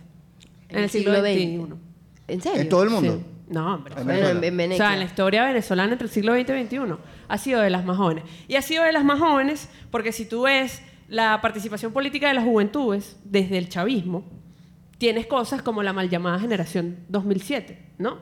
Y esta generación eh, surge además en un, en un ecosistema muy parecido a este. O sea, obviamente no tan autoritario ni, ni, ni, ni tan cruento, pero donde los partidos estaban desmoralizados, estaban desorganizados, la gente no creía en los partidos políticos y surge el movimiento estudiantil como, bueno, estas caras bonitas y estos jóvenes frescos que además no solo le hacen la contra a la reforma, sino que enfrentan toda la coyuntura desde RCTV. Y todo el, eh, todo, el, todo el proceso de RCTV, el actor fundamental ahí fue el movimiento estudiantil. Y el movimiento estudiantil liderado por esta gente, Pizarro, María Albert, Patiño, tal. Y un montón de gente por detrás que sigue por detrás, por, por detrás de los partidos. Entonces, ¿qué pasó? Muy inteligentemente, en esa época se crea, creo, Primero Justicia, o tiene como su primer acervo. No, voluntad popular se creen. Voluntad popular. Primera noticia ya, ya existe. Este, y muy inteligentemente se van estos partidos nuevos que los empiezan a captar. De ahí sale eh, gente tan brillante como la que acabo de, de mencionar, pero, pero digamos, las juventudes Y venezolanas Ricardo Sánchez también salió ahí. también son chavistas, es lo que digo. Sale gente como Ricardo Sánchez. Y sale Ricardo Sánchez como un símbolo del movimiento estudiantil porque él fue suplente de María Corina en esa, en, en esa Asamblea Nacional. Entonces es también entender como que, bueno, es- es, digamos, le estamos, además le estamos poniendo un peso demasiado grande y demasiado injusto a un montón de chamos de 20, 25 años y decir, no, ustedes tienen que generar una ruptura Que generacional". prácticamente es lo mismo diciéndole, bueno, al- a- fuera de los partidos, diciéndole, tú tienes la responsabilidad de Venezuela, porque Claro. y entonces a ellos hay que, bueno, te toca a vos Y también. la idea de ustedes son el acervo del país y van a... te- No, No. estoy cansado, estoy agotado, estoy absolutamente despechado. O sea, es, es- es- es también, yo creo que es pensarlo ahí. Gracias, Vero, me defendió. Pero es también esta generación que, que además también está muy agotada porque no porque hay un- lo que sí hay no, hay no hay una ruptura generacional pero yo sí veo un tapón generacional y hay un tapón generacional porque eh, la generación de Capriles de Leopoldo no ha tenido tampoco el chance de medirse Sí, tienen 20 abiertamente. años de derrota. Ellos están acostumbrados a hablarle a una pared. O sea, la mayoría de los políticos están que lo dijiste al principio. Ellos hablan y no hay feedback y todo el mundo y los que tienen alrededor le aplauden. Cómo ellos también, o sea, cómo ellos miden o cómo ellos saben cuál es el, el- el- lo que piensa la población si todos a su alrededor les dicen lo estás haciendo increíble y no te quieres medir o no, o no sé, hay muchos que lo que hacen suben un reel y si, o si tienen comentarios malos lo eliminan. Y es y que O, no, o los ignoran porque piensan, no, esos son haters, bueno, esos son unos bots. frustrada. Pero ¿qué tanto mides esa frustración? Si tienes 300 comentarios y 290 son negativos, Sí, coño, hay, algo, hay algo que leer allí, creo yo. Y además que algo que me parece interesante es cuando, eh, obviamente esto estaba planificado por el oficialismo, cuando Guaidó iba a una a cualquier lugar en el país y llovían las sillas, ¿no? Y ahorita que fue Capriles a no sé dónde, le, le, dieron cayeron un golpe. piña, o sea, sí. la violencia que está, quizá no está organizada desde un punto de vista, háganlo, pero por lo menos el número dos dice, yo me voy a poner del lado de los míos aunque no tengan la razón. Y le dijo, le dijo a Capriles, ah, ¿tú quieres que yo me ponga de tu lado porque te cayeron a coñazo? No, yo siempre voy a estar del lado de los míos. Entonces, ¿eso que te dice? Es como una especie de cheque en blanco, como que no lo autorizo, pero no lo castigo. Entonces, es- eso también se entiende como un riesgo, que no no es- no es que nada más es como decir que la gente está los está rechazando porque X, porque son lo que sea que crean los chavistas que son. El punto es que también ahí se forma una coraza, la coraza del político, que es como una especie de, para ellos mantenerse humanos, tienen que mantener una especie de, de, de costra, eh, como un morrocoy, tipo, a mí no me puede herir los comentarios de la gente, pero si no, no logro hacer nada. Yo, ¿no? yo pongo en Twitter buenos días y, y puede haber comentarios positivos y negativos. Yo digo, Es si yo- verdad. Hasta eh, uno que no trabaja de eso. Exactamente, ¿no? Y, y yo que no tengo nada que ver Sí, con... Buenos con- días será para ti, porque tú vives en Chacao, Sí, yo porque tú estoy eres- jodido en Barinas. Tal, tal cual, eso, eso me Po- po- A veces yo soy esa persona. Cuando se me va el agua y está el chamo ese que no sé de dónde es, ni de qué partido, que está diciendo por qué no tengo agua. Y yo, ajá, no me habéis dicho nada, ¿qué te pasa? Y empiezo cada vez que dice algo. Te informa, te informa. Perdón, es lo- el- la única manera que yo tengo de tener un feedback de algún político. Exacto, entonces la frustración, ¿cómo la miden? a pes- ama- Además de, bueno, el, el arrecherómetro, ¿no? O sea, ¿cómo hacen para ellos entender qué tanto debo comunicar encuestas, las sobre encuestas, esta ellos le arrechera? paran bola a las encuestas. Es mi- Sí, exacto. Porque que allá va. La- hay unas encuestas Las que que sirven, claro. eh, no son encuestas de verdad. Y que sabemos muy bien que lo que quieren es posicionar a alguien, y, pero el problema es cómo lo diferenciamos, porque la gente va a ver una y dice, ah, mira, está ganando este, y la verdad no. O hay muchos diferentes, una tiene 50, la otra tiene 30, entonces bueno, sí. A, a mí ¿Qué es con, el tema del rechazo hay unas cosas que me hacen ruido porque es verdad que en las redes, eh, yo cuando he, he hablado de Capriles es cuando más he tenido rechazo. Me acuerdo de todo cuando Ana Milagros hizo su video. A mí la gente me empezó a atacar porque yo había salido lavando una taza, pero la verdad me estaba atacando por caprilista. Pues la gente decía, verdad. porque el, el el que es, lavaba una taza hablando de Capriles nadie le dijo nada. Y decía, pero ¿qué, qué tengo ¿Por que ver te yo? que No tengo nada que ver en esta conversación. Yo no- nada más quería tratar de hacer un TikTok divertido, ¿sabes? Yo te atacaría porque tenías agua y la estabas malgastando. Y la estaba- no, no, Lava La con todo, vale. no, en el video yo me preocupaba para que no saliera el agua chorreando. Y, pero la verdad es que yo veo los videos, por ejemplo, de Enrique o de María Corina en el interior del país y la manera que los reciben y el cariño que, que hay en, ese- en esos videos, que es verdad, eso lo pone el equipo de comunicaciones y tal, pero ahí sucede algo distinto en el interior del país que no es lo que uno siente como en la burbuja caraqueña de, las de las redes. Entonces, yo también siento que es verdad, en las redes les dan palo y en las encuestas también hay unos resultados que no son positivos. Pero lo que uno ve en los videos en el interior del país, a mí me emociona. Ver cómo lo recibe la gente, cómo, cómo la gente se emociona. Y hablo de Enrique, que es mi candidato, y también veo lo mismo con María Corina, a quien no apoyo, pero siento que en el interior del país hay una necesidad, hay un entendimiento mayor de lo que son las elecciones de 2024, de la posibilidad que tenemos ahí, de lo que tenemos los, Creo el, que mundi- el también lo mundo de ven las más redes como sociales. una esperanza. Pero eso, O sea- eso no pasa en todas las campañas. No, O sea, porque esa- ok. hay un grupo de gente que va a celebrar al político que llegue. Bueno, pero por lo menos... Eh, eh, o sea, a mí me... es, que, es que pasó y de hecho se medía, veía a la gente alegre y luego en las elecciones perdía. Entonces, siempre hay un grupo de personas, siempre un grupo de personas va a parecer una multitud. Entonces, Sí. creo que hay que tener también cierto cuidado. Está bien, hay que recorrer, hay que escuchar gente, pero no convertirlo en un fetiche. Porque sobre todo creo que está pasando un fenómeno y es que se perdió lo masivo. O sea, nadie aquí es masivo, nadie tiene un No. cañón de comunicación que le llegue a más de un millón de personas. Sasha Fitness.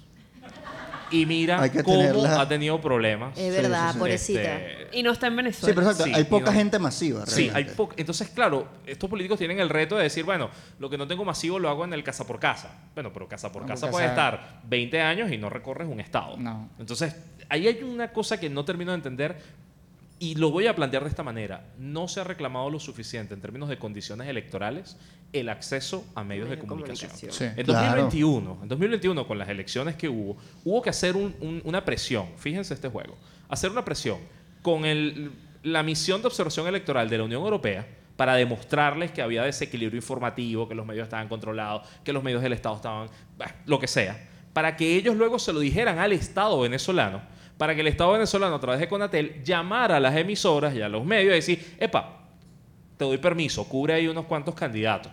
Y luego esos candidatos, mosca, no todos eran opositores. Mesita, Claro. alacranes, esta cosa rara que no se entiende que es fuerza vecinal, que no sabes para quién juega. Entonces, por fortuna, y lo digo en serio, porque pueden ver el informe de la Unión Europea, el informe de la, de la misión de observación. No dice gobierno oposición. Está medido porcentaje por porcentaje, tanto la publicidad como las entrevistas y la- los espacios de opinión por eh, combos de partido. Pero eso pasó fue después de que la Unión Europea se lo pidiera al Estado y el Estado cediera. O sea, imagínense el juego. Entonces, despreciar lo masivo diciendo, no, es que yo voy a una comunidad y me reciben, eso es un problema. Y Porque te genera un sesgo tremendo. Y Yo- despreciar yo ahí- lo- los instrumentos internacionales también. O sea, Cuando- oye, el entendimiento internacional, porque al final tú no Increíble. tienes en- herramientas dentro del país, pero hay herramientas que tú puedes utilizar en la parte internacional y pueden generar presión. Pero siento que muchos están como, se casaron y dijeron, este es el país que tengo y no lo voy a poder cambiar. O sea, la transición es una utopía, entonces vamos a ver qué posibles pasos doy adentro y qué, qué puesto me dan para yo ejercer mi, mi, mi trabajo de político. Esta idea de hacer la jaula un poquito más grande. Eh, o, la- o la- o pintarla, vamos a pintar la Claro. jaula. Estás cooptado. pues. Con, Estás con el tema cooptado. de, de la visibilidad, yo siempre digo, y pegándolo con el- tu pregunta sobre las generaciones, antes, en el, en el comienzo de los 2000, tú eras un político que iba a, a los ciudadanos, estabas con César Miguel y salías en el Nacional y ya eras un político con nivel de conocimiento nacional en cinco horas que le habías dedicado a las entrevistas de ella. Ahorita la verdad es que para tú darte a conocer es básicamente imposible. Yo he hecho un esfuerzo en los medios tradicionales, en Televen, Globovisión, Venevisión, en las radios con Shirley, en TikTok, en todas las redes, y yo soy un perfecto desconocido. O sea, yo me paro en una panadería y me saludan dos viejitas y ya. O sea, y digo, ¿cómo hace? Y hago casa por casa y voy para las comunidades, eh, toco chacao tres, cuatro veces, hago casa por casa y, y nada. Entonces también cómo hace una generación nueva que no tiene esos medios masivos para darse a conocer y también los candidatos nuevos. No, ya no es el tema generacional, pero la verdad es que tú ves los candidatos que están más o menos arriba es porque son los que tienen más o menos nivel de conocimiento. Eso es lo que los, los que los pone por encima de los nuevos candidatos, algunos partidos que están apostando, pero que están en 1%, 0,5, 0,3, porque ¿cómo te vas a conocer hoy en Venezuela? Por supuesto, hay miedo, eh, y es lo lógico, hay miedo, pero también hay represión a todos los niveles. O sea, Meten preso hasta el carajo del sonido que alquila y el camión se lo confiscan. O sea, meten preso a todas las personas que estén involucradas, por ejemplo, en un mitin político. Por eso ahorita ya no hay estas tarimotas con tarimas que había en el 2013. O sea, tarimas en la plaza, eh, en la avenida. Yo me acuerdo, en los dos cierres de campaña de Capriles fueron en Barquisimeto. Yo fui, yo vivía allá en ese momento. Y eran unas tarimas inmensas al lado de la catedral, además la Dina Pastor ahí, todo era una Bellísimo. vaina, Dios mío, esperanza.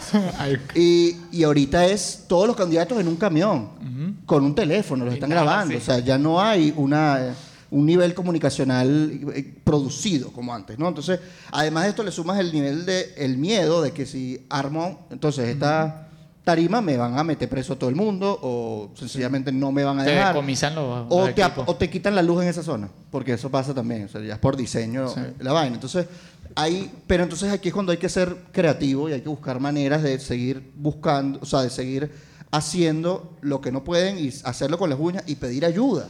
Pedir ayuda a la gente que sabe hacer, de- sabe comunicar de otras maneras también. O sea, creo que ahí hay que buscar. Yo creo que esto no es nada más un tema de un candidato, porque estamos hablando de 2024. Yo creo que es un tema de la sociedad civil. Yo creo que el candidato tiene que enfocar su campaña hacia la sociedad civil y no hacia el candidato es la solución, porque Pero es no que va la sociedad así. civil también está cooptada. ¿Cómo así? Cuéntame Yo- más. Sí, yo está siento, bueno. Yo siento que, o sea, no es que, no es que los políticos, eso es algo que creo, creo, y, y, y digamos, yo tuve un retiro espiritual y dije, bueno, nuestros políticos no son solo el problema. Eso que ¿sabes? fumó marihuana. o sea, Exacto. O sea, no es como sentarnos aquí con Gabo y decir, mira, pero es que en PJ no sirve y tal. Oye, también hay organizaciones de la sociedad civil que sirven al, al ecosistema público. Ah. Y eso todos lo sabemos, ¿no? Yo no sé. Mention. No. Ah. Arroba. Coño, pero contame, yo no sé quién es. No, o sea, yo Después creo, me decís, después yo, me creo, yo creo también que así como es- hablamos de un ecosistema... O sea, vos me diciendo que hay ONG chavista. no, no, chavistas, que están cooptadas. Ok, pero Es lo que te digo. O sea, así como hay políticos cooptados, hay académicos cooptados, hay organizaciones de la sociedad civil cooptados, o sea... O sea, las que dicen yo no hablo de política porque después me cierran, yo no hablo de política porque eso no es- está en mi ámbito y al final la política es lo que creó los problemas que estás buscando solucionar. Que ya entendí. Esa- y tengo, Eh, disclaimer, tengo otras disclaimer. ideas, pero ya me censuraron una vez y no quiero que me vuelvan a Sí, censurar. bueno, me, me mojo yo, Vero. Claro. Pasamos de tener grupos empresariales que hablaron de dos puntos, holocausto empresarial, y mosca que holocausto es una palabra horrible, fuerte, que no debería ser usada para algo distinto al holocausto, pero lo usaron. O sea, incluso una cosa que sonaba radical y años después dijeron, no, hay que entenderse, hay que trabajar con el gobierno directamente. Eh, hablaron del modelo vietnamita, del modelo chino, es decir, no sabe a cazar de la libertad, lo importante es hacer plata. Eso Y es quiten las sociedad, sanciones. eso es sociedad Buscar espacio civil- de convivencia. Eso es sociedad civil cooptada. Es verdad. Tenemos agencias humanitarias. Ah, gracias, que- Luis Carlos. Es que no, si nadie se moja, me mojo yo, que tengo Está una bien. causa, ¿no? Que ya pasaste por eso. Tenemos organizaciones humanitarias que dicen, hey, nuestro trabajo es neutral, por lo tanto, las organizaciones que tenemos en terreno, si quieren trabajar temas humanitarios, tienen que callarse la boca. Y ojo, no tiene que ver con militancia política, era dejar de reclamar violaciones de derechos humanos. ¿Sí? O sea, hambre, violencia, gente detenida, gente que daba comida, pero al mismo tiempo veía que las FAES mataban gente, entonces no puede decir que mataban gente porque eso era molestar a- al- al hegemón. Entonces, es cruel, pero se condenó al silencio, se cooptó a organizaciones que tuvieron que callarse. Y Así como también hay organizaciones de la sociedad civil que están naturalizando la pobreza como un, como un sistema de vida. Sí. Somos pobres, esto es lo que somos y ya no podemos salir de aquí. Y porque a mí me sirve el ecosistema de repartir comida, de repartir bolsas de comida, de dar transferencias directas, porque eso me da plataforma para decir, ah, mira lo que estoy haciendo y yo voy a cobrar esto en algún momento. Y eso funding. A eso, ajá, a eso me refiero con que hay organizaciones de la sociedad civil que también están cooptadas. También hay que también autoridades universitarias que también están cooptadas. O sea, Sí. así como hay empresarios, como hay organizaciones de la sociedad civil, como hay partidos políticos, como hay iglesias. O Como sea, hay comediantes. Como hay No. comediantes. que no soy yo. No, y hay, y hay, y hay grupos. Como hay maracuchos. Y hay grupos también que tratando de ser un tercero en el conflicto, creen que ser un tercero es decir, bueno, la culpa es de los dos, que es lo que llamamos los ambosladistas. Es decir, el problema de Venezuela es que las dos partes no se ponen de acuerdo. Si ustedes hablaran, llegamos a acuerdos y entonces ese asunto de que yo para parecer tercero tengo que tirarle a los dos bandos y, y no, y no decir, bueno, aquí hay víctimas y victimarios, aquí hay carceleros. Entonces no, la culpa es de los dos, como si ambos fuesen los directores de- del helicoide. Es que no se ponen de acuerdo. Es que no se ponen de acuerdo. El problema es ese. Entonces, eso se lo venden a los diplomáticos y los diplomáticos, que también ha habido cooptación diplomática, dicen, no, bueno, sí, el problema de Venezuela, que lo resuelvan ellos nada más, para librarse lo más rápido posible de, de este, este dolor de cabeza que es Venezuela. Por eso es, es- es, eh, peligroso 2024, porque mucho de la comunidad internacional está esperando que Maduro gane, Maduro gane 2024 sin importar cómo, para decir, ok, me olvidé de Venezuela, Sí. este es presidente. Sí. este es presidente, lo voy a invitar para otros lados y ya no me importa. Entonces, por eso 2024 es importante. Pero yo también siento, yo, lo, yo que me desenvuelvo en el mundo de la sociedad civil, no sé qué dirás tú de los partidos, siento que hay gente que está teniendo estas conversaciones y me gusta la conversación porque la estamos haciendo pública, pero en, en- en las organizaciones hay gente que está viendo, epa, esta agenda está oscura, vamos a, a crear un ecosistema aquí, vamos a mezclarnos, vamos a hacerle frente a esto. Y, y cre- creería yo, o eso me daría esperanza, que en los partidos también está haciendo lo mismo. Este, Sí, le sí, le sí, doy la sí. palabra a mi compañero Gabriel. Sí, sí, sí, eso está pasando. bueno. Gabo, Gabo, pero entre partidos están hablando. Lo que pasa es que yo soy, Coño. yo soy un dirigente de base, o sea, la, la verdad. Él y que yo no ah, sí, ahorita no va a echar chisme. ¿no? Además de Chacao, que son No, cuatro de, cuadras. de Chacao, exactamente. Papi, vos sabéis, vos No, sabéis. a mí me da mucha rabia porque hay una generación que, que tiene unos conflictos en- personales entre ellos y tienen muy poca comunicación. Ya hemos hablado mucho de esa generación, no, no tengo que mencionarlos, pero, pero, Leopoldo, Borges. pero yo, yo creo que eso es un poco no entender la dimensión del problema en el que Sí, que estamos. supérense, dejen y, de ser unos carajitos de Y la responsabilidad histórica que tienen como las personas que están liderando hoy los- las organizaciones políticas. Un mensaje de Leopoldo y Borges. Dejen la huevonada, ¿vale? Dejen Sí, la por huevonada. favor. Vamos, vamos a amarrarlos barriga con barriga, ¿vale? Por favor. Hay que abrazarlos en el rincón. No se que se quieren, pero tienen que trabajar hablen. juntos sí o sí. No mentira, Julio, yo te quiero mucho. Pero Julio, escucha a tu muchacho y abraza a Leopoldo. ¿vale? Abrázalo, abrázalo. Que ya, ya a Julio Borges se le fueron las cejas, ¿viste?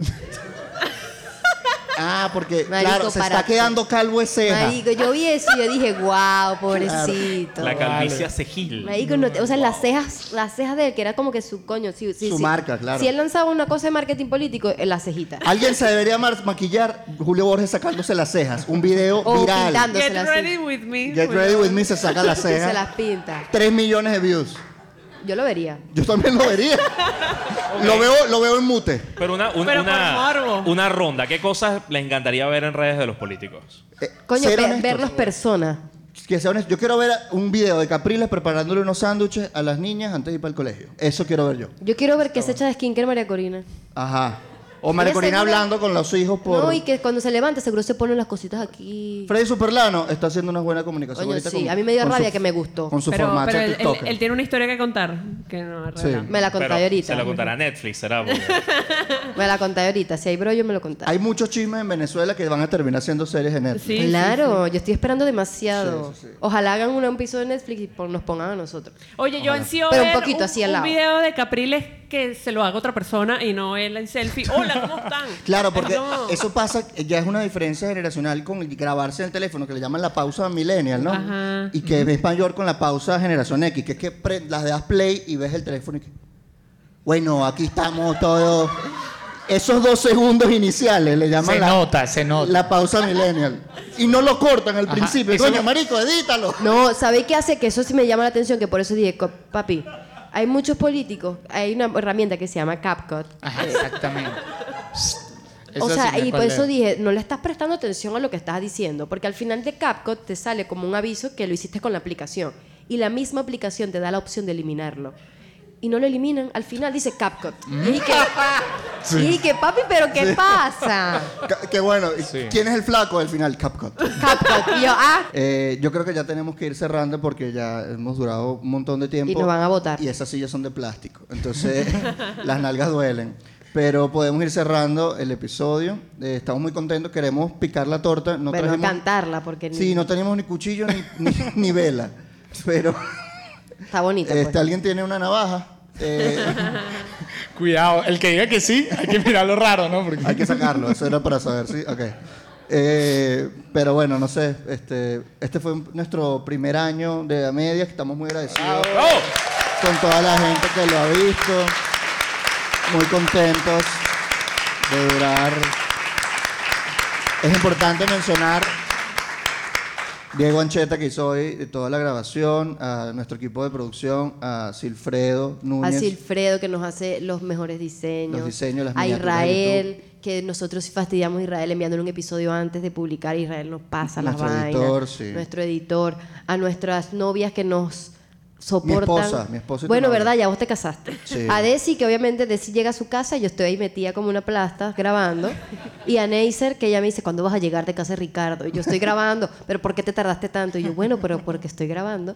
Gracias a ellas también porque tienen paciencia y, nos, y les Sí. gusta nuestro proyecto. Sí, gracias. Papi, gracias a vos, yo te quiero. Yo, yo no te lo he dicho. Sí, Pero te lo voy a decir ahorita. yo te quiero también. Yo te quiero porque vos me tenés paciencia y vos no me juzgáis. No, no te juro. Ah, Marico, porque yo soy como intensa a veces. Sí, yo- Pero yo Ricardo me deja hacer. Aunque se te olvidaron las medias, Ricardo. Se te olvidaron las medias, verdad. pero te quiero mucho. No, yo llego para casa Ricardo y digo, ¿querés algo? Y yo, no, papi, ni me comí sus Toronto. No me dice nada. Sí, yo le doy dulce. Cuando ya está casi como, "Ah, estoy como raro, yo, agarra chocolate, agarra chocolate. Sí, no, y también em, algo que me gusta trabajar con Ricardo es porque Ricardo respeta mis ideas. Y yo no quiero ser aquí, pero la mayoría de los hombres no lo hacen.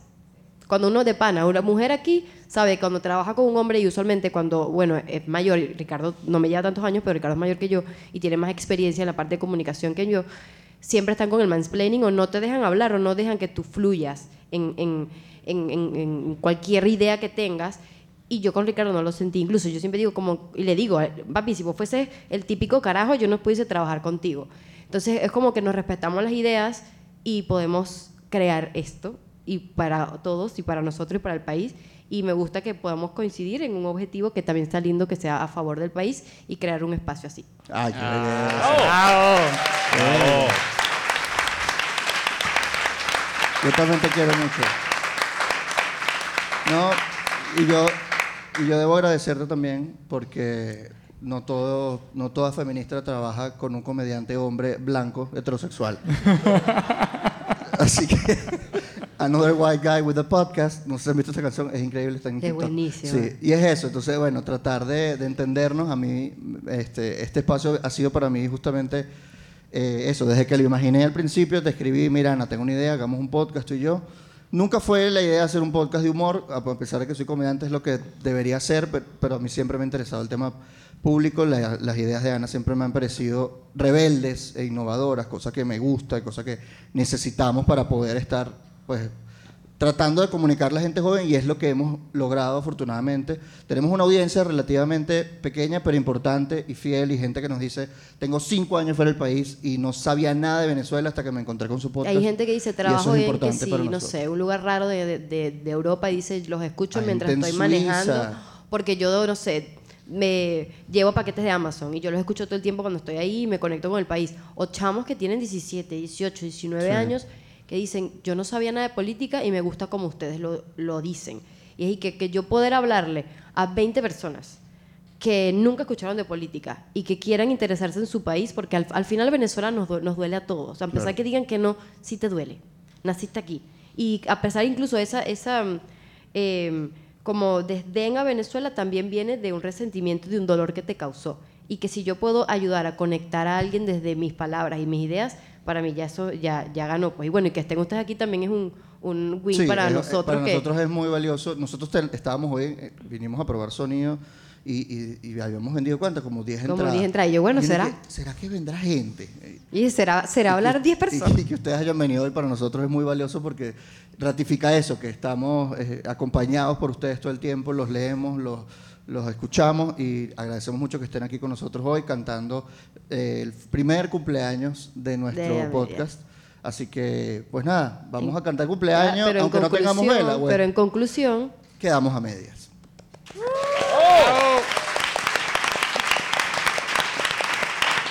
Cantamos cumpleaños, no tenemos vela, ¿no? Yo creo que podemos. pero rapidito, el Cantamos el cumpleaños. venezolano. ¿Alguien Qué tiene un noche tan preciosa. No, no, no, el, corto, el corto. el corto, papi, porque aquí uno... uno Un, dos, tres. Cumpleaños feliz. Te deseamos a ti. Cumpleaños a medias. Cumpleaños feliz.